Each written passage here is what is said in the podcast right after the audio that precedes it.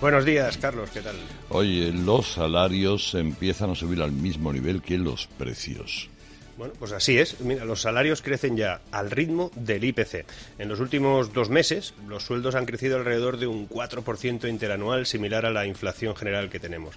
Pero como la inflación no es el incremento de precios, sino la pérdida de poder adquisitivo, pues ese incremento de momento no es, vamos, no es suficiente para recortar todo lo que se ha perdido desde el inicio de la escalada de precios.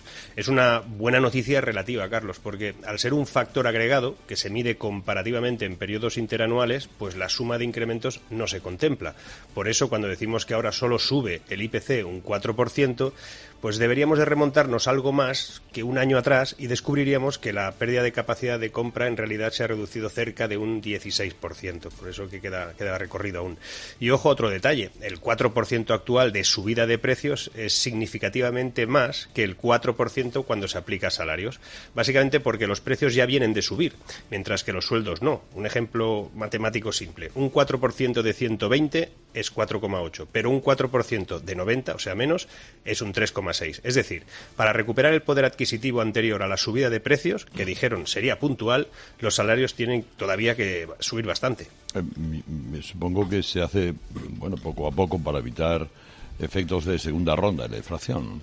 Exacto, la, idea es esa, Carlos, ir recuperando el poder adquisitivo por vía de salarios a un ritmo controlado y no provocar de nuevo esos efectos de segunda ronda que nombrabas. El propio Banco Central Europeo está supervisando de cerca los salarios y los márgenes empresariales para evitar un impacto negativo en los precios que retroalimentarían de nuevo el monstruo.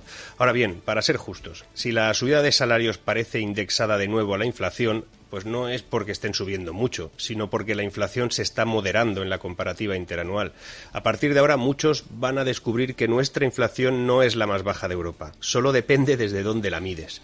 Ahora lo fundamental es alcanzar un equilibrio entre ese ajuste de precios y salarios. El acuerdo reciente, por cierto, entre la patronal y sindicatos es una buena señal de que podemos hacerlo con serenidad y al ritmo adecuado.